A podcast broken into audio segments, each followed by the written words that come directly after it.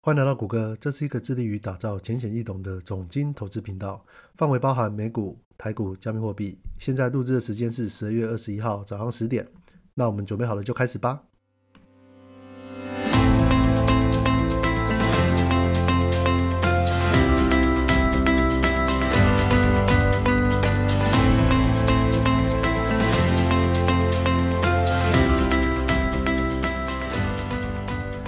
在上礼拜四呢，台北时间的凌晨三点呢，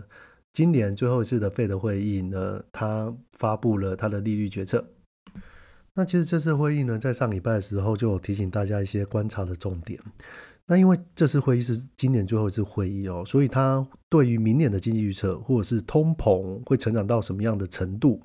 那利率会怎么走呢？其实在这次会议呢，它都会做一个说明。那你如果以看一下过往会议的一些会议记录哈，那其实，在前几次所定定的一些预测呢，其实后来都不太准啊。因为你来看哦，从一开始的时候呢，费德呢，他认为这个通膨呢，并不是这么的严重。接下来呢，他又说这个通膨呢，可能是暂时性的通膨。那可能只是一些供应链的问题，那供应链问题解决之后呢，这个通膨有可能就会滑落。结果呢，通膨越来越高呢，他们就后来就认为呢，哎，这个是个比较严重的通膨呢，我们要全力来打击这个高通膨的现象。这也就是说呢，其实费德呢。他们现在虽然有做一些预测呢，可是他也会根据未来的总金数据出来，譬如说开出来的 CPI 或是 PCE 呢，或是整体就业跟一些销售的状况呢，来做一个整合性的评估哈，然后来评估说，哎，现在的经济状况到底是怎么样？那他们的利率跟货币的政策呢，到底该怎么走？所以现在呢，他给的结论呢，也并不一定代表一定是对的，说明在下一次的会议呢，他还会再做一些调整。那费的本身呢，其实它就是身负就业的最大化及价格稳定的双重使命，所以他们会制定货币的政策，然后来决定调整联邦的利率。那使用公开市场操作等工具呢，去影响全球资金的多寡，然后呢，会这样子的政策影响呢，它会影响到全球资产的一个价格。那一年呢，大概会开八次的会议呢，其中有四次的会议呢，它会公布利率点阵图，那分别是三六九十二这个月份，那也。分别是说，他每一季呢会做一次这样子的预测。那这次费的会议呢，我大概整理出五大重点了。那我其实之前又在 IG 跟 Facebook 跟大家去说明说，哎，我整理这五大重点，但是什么样的状况？因为在上礼拜四的时候呢，开完会议之后呢，我就在礼拜五的时候呢，就整理出这些重点出来，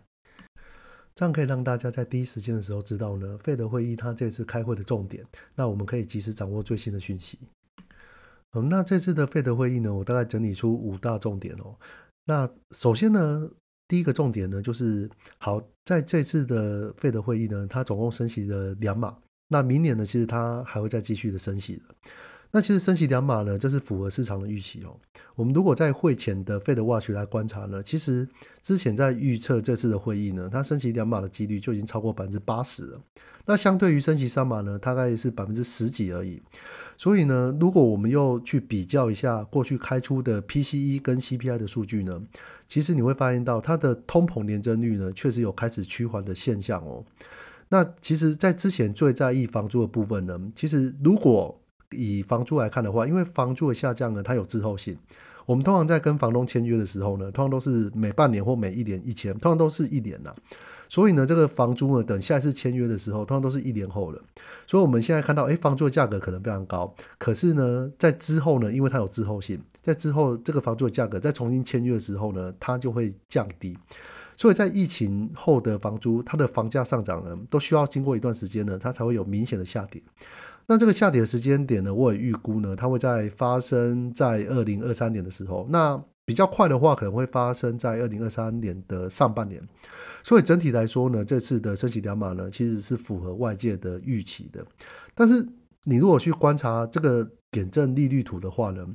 它其实明年还是会继续升息的，因为呢，他们这个利率点阵图，他们有将终端利率做一个上调的动作，所以明年呢，它还是会继续升息。不过下次呢，它升息的幅度呢，可能也不会是三码的，那可能也是一码，也可能是两码。那我们当然持续关注一下后续开出来的通膨的总金数据。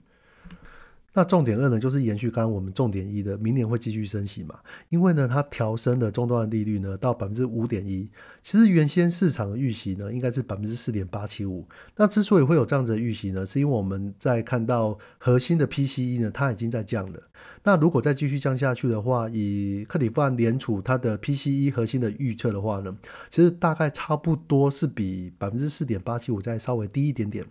所以大家原先的预期呢是说，哎，明年的终点利率呢，哎，可能只会比这个核心的 P C P C 再高一点，也就是百分之四点八七五。但是呢，没想到费的这次会议呢，它出来的一个终点利率的预测呢，它是到百分之五点一。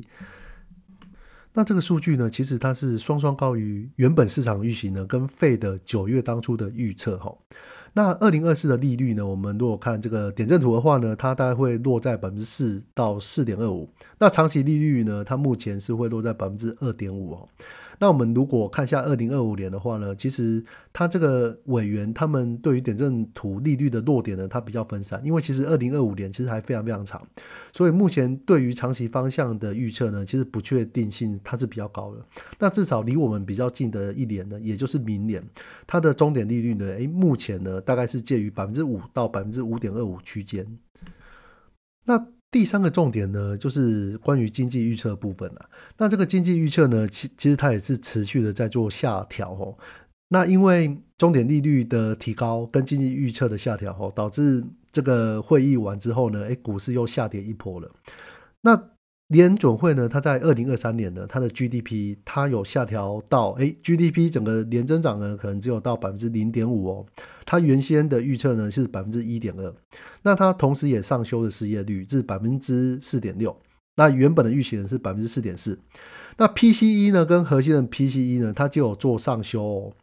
那上修到呢，哎，PCE 是百分之三点一，那核心呢是百分之三点五。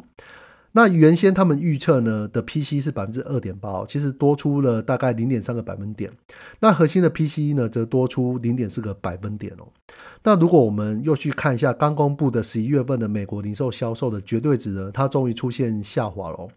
但如果来看前前几个月哦，其实它的零售销售绝对值哦，虽然在高通膨的跟高利率的情况之下，但是它的绝对值呢一直在创新高。但是呢，在十一月份的时候呢，它终于下滑了。那我们另外来看一下，在上个月美国的 PNI 哦，PNI 呢这个数值呢，它首次滑落到五十的龙枯线以下。那虽然呢，我们的鲍威尔呢在这次费的也有提到说，哎，经济软着陆仍有可能哦。但是我这边是认为说，呃，虽然 Fed 的主席呢一直跟大家做信心喊话，但是我觉得明年经济衰退的风险呢确实有比较高一点的。但是我只是认为说这个几率比较高一点啊，它也不一定会造成衰退，所以我们后续再观察一下总金数据的状况。那另外重点是呢，就是目前通膨最担心的因素呢，其实就是薪资成长它没有办法降下来。那我们现在呢，如果来看一下一些 CPI 跟 PCE 的数据的话，其实它都有缓步在做下滑了。那其实之前在公布这些数据的时候呢，它是给一个市场一个比较大的信心，但是呢。费德呢，他还是认为说呢，其实目前下滑的幅度呢，还并不是这么的明显。那你如果去观察薪资成长这个部分哦，其实薪资下滑呢，它的速度又是更慢哦。那其实虽然现在很多的通膨指标呢纷纷的滑落，但是美国劳动市场呢，它的失衡呢，让整体的薪资成长率呢，依旧维持高档，大概百分之五到六。你就想象你的薪资成长，诶，如果是每年呢，它都是维持在百分之五到六这样子增长的话，其实这个薪资增长幅度呢，也是非常的惊人的。那主要的原因呢，就是在于疫情过后呢，其实许多年迈的劳动力呢，他选择提早退休，他就是不要工作了，所以在市场上呢，就少了一群诶这些比较年迈的工作者，因为疫情的影影响嘛。那可能也会有一些健康的因因素，诶，所以后来呢，这个部分呢，他们就选择诶，不要再继续工作了，就提早退休。那还有在过去呢，在川普他当总统时候，其实他对移民政策呢，并不是这么的友善。所以，我们如果在同步观察劳工参与率呢，其实它尚未回到疫情前的水准哦，导致目前为止呢，它的缺工问题呢，依然相当的严峻。因为缺工，所以它的薪资成长呢，更降不下来。因为你缺工嘛，你如果薪资成长降下来的话，你要找到工人又更加的困难。那现在企业主他们可能做法呢，就是要保持一定还算是有竞争力的薪资呢，去留下原本的员工。那同时在缺工的部分呢，他去招募一些新的员工进来。那我们如果来看一些像科技业嘛，最近裁员都裁非常非常凶。可是你要知道，科技业呢，它的雇佣人数呢是在美国里面呢是占一个比较小的部分，但其实比较大的部分呢还是属于服务业的部分哦。所以这次缺工的部分呢，并不是指科技的这个部分哦，因为科技业呢在去年的时候呢，它其实有过度招募，那招募了非常多人呢，其实在今年跟明年的景气下滑时候呢，他就预先做裁员这样子的。动作，所以这些缺工的问题呢，其实主要都是发生在非科技产业。因为缺工，所以薪资成长更降不下来，这也是费德目前最担心的事情。尤其美国的服务业呢，其实成本呢占比最大的就是薪资了。那都是薪资成本太高的话呢，它同时就会造成它的服务价格就会跟着提高。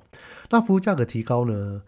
通膨整体就很难有一个很明显的滑落，那费德无法控制劳动力的供给呢，它就从需求面呢开始打击通膨。只要需求降低呢，就有机会降低劳动的雇佣，进而影响到薪资成长的趋缓。这也是费德现在唯一可以做的事情了。那费德这边所扮演的角色呢，他当然不能去强求企业主说：“哎，你今天要降低薪资哦，因为现在的通膨非常高了。你要是没有降低薪资呢，通膨要打击就非常的困难。”他总不能强迫企业主这样做嘛，所以费的呢，他就是从需求端去打击，只要需求端降低呢，那雇主呢，他们雇佣的员工呢，他就可以变少，那只要变少呢，甚至到裁员这个部分呢，那其实薪资呢成长的部分就有望可以缓解，那这是现在唯一费的可以做的，也是他有办法做的事情。好，那重点五呢？在这个时候呢，其实，在提起二零二三年是否要降息呢？其实这时间点还是非常非常早，因为年费的自己本身呢，他也没有办法预测说，哎，在明年什么时候要降息，或者这个降息的时间点可能会在后年。他们现在做的预测呢，也只是预测啊。如果在明年呢有什么黑天鹅事件的话，或者是通膨突然间大幅回落的话，那他们的利率政策呢，其实它随时都会做一个转向。那我们如果单就于这次的费的利率点阵图呢来显示的话呢，二零二三年呢其实并无任何降息的空间哦。那直接打脸一些市场预期呢，可能在明年下半年呢就会开始降息的想法。那虽然 CPI 呢跟 PCE 双双的滑落呢，但其实费德也有提到说呢，它需要更多的数据呢来支持这个通膨真正趋缓的佐证。你不能因为这一两个月呢，它的 CPI 跟 PCE 的数据稍微比较好一点，你就认为说，哎，可能降息这个事情快要发生了。其实呢，这还需要有一段比较长时间的观察，而且观察的也并不是只有 CPI 跟 PCE 这个数据呢，它要观察更多的数据呢，来证明说，哎，通膨确实有在降落。那如果这样子的话呢，很明显的降落的话，那或许降息它可能就是有可能。尤其其实现在呢，他有提到说，现在薪资高成长的问题呢，其实尚未有明显的解决。若是过早降息呢，有可能会造成通膨的回升哦。这时候费德呢，他必须要去重新启动升息的会议。那如果我们来看一下过去的历史哦，如果通膨尚未完全打击下来呢，而过早去进行降息的话呢，其实影响经济的问题呢，会来得更大。所以这也就是说，为什么费德呢，他一直坚守。通膨呢，它一定要完全的打击下来，尤其是现在呢，它已经在今年的利率已经连续升升这么高的时候，而且头已经洗一半了，它不得不这样子做。那如果整体听下来呢，其实费德他的态度呢，比我们预期中的还要鹰派。那十二月份的费德会议之后呢，我们有哪些注意的事项需要去观察呢？一一个重点哦，就是高通膨呢，其实与高利率呢，可能在近期会成为常态，至少在这一两年呢，其实。通膨跟利率呢，都可能会维持在一个比较高的水准，因为你如果去观察利率点阵图呢，其实到二零二四年的利率呢，依旧会维持在百分之四哦。那二零二三年呢，哎，更是高达百分之五以上。那如果以点阵图来看的话呢，其实这前一两年呢，其实至少都在百分之四到五之间。那费德呢，他这边有提到说，他这个升息呢，升息到某一定的终点利率之后呢，它就会维持高利率一段时间呢，直到通膨有明显的下滑。但若通膨数据滑落缓慢的话呢，那其实这段时间高利率与通膨维持的时间呢，其实它就会更长，那势必就会影响到风险性资产的报酬。所以你原本的资产配置呢，或许在这前一两年呢，其实要重新思考说，哎，在这个高利率跟高通膨的环境呢，你这个配置呢要怎么做可能会比较好？那重点二呢，就是延伸出的一个问题，就是说通膨年增呢，它的降幅呢，若是卡关了。譬如说它的 PCE 跟 CPI 呢，它可能一直降嘛，那可能降到只有四点多趴的时候，但是呢，当到四点多趴，它要再继续降的时候，降到三点多趴，哎，这个瞬间卡很久，就是降得非常非常慢的时候呢，那其实如果与费的他这边预期说整个通膨要降到百分之二的话呢，其实以现在的通膨数据呢，距离百分之二还有一个非常大的距离。那另外，我们如果再观察一个薪资成长，它如果一直这个趋缓的程度呢，没有一直取得一个实质的进展的话呢，那通膨呢依旧会回落的非常的缓慢。那费的这个时候呢，它还会坚持通膨要降到百分之二的目标吗？还是有可能呢？它会调整一个平均的目标，譬如说，哎，我们之后的平均通膨呢，长期来说呢，可能会到百分之二点五或是三趴呢？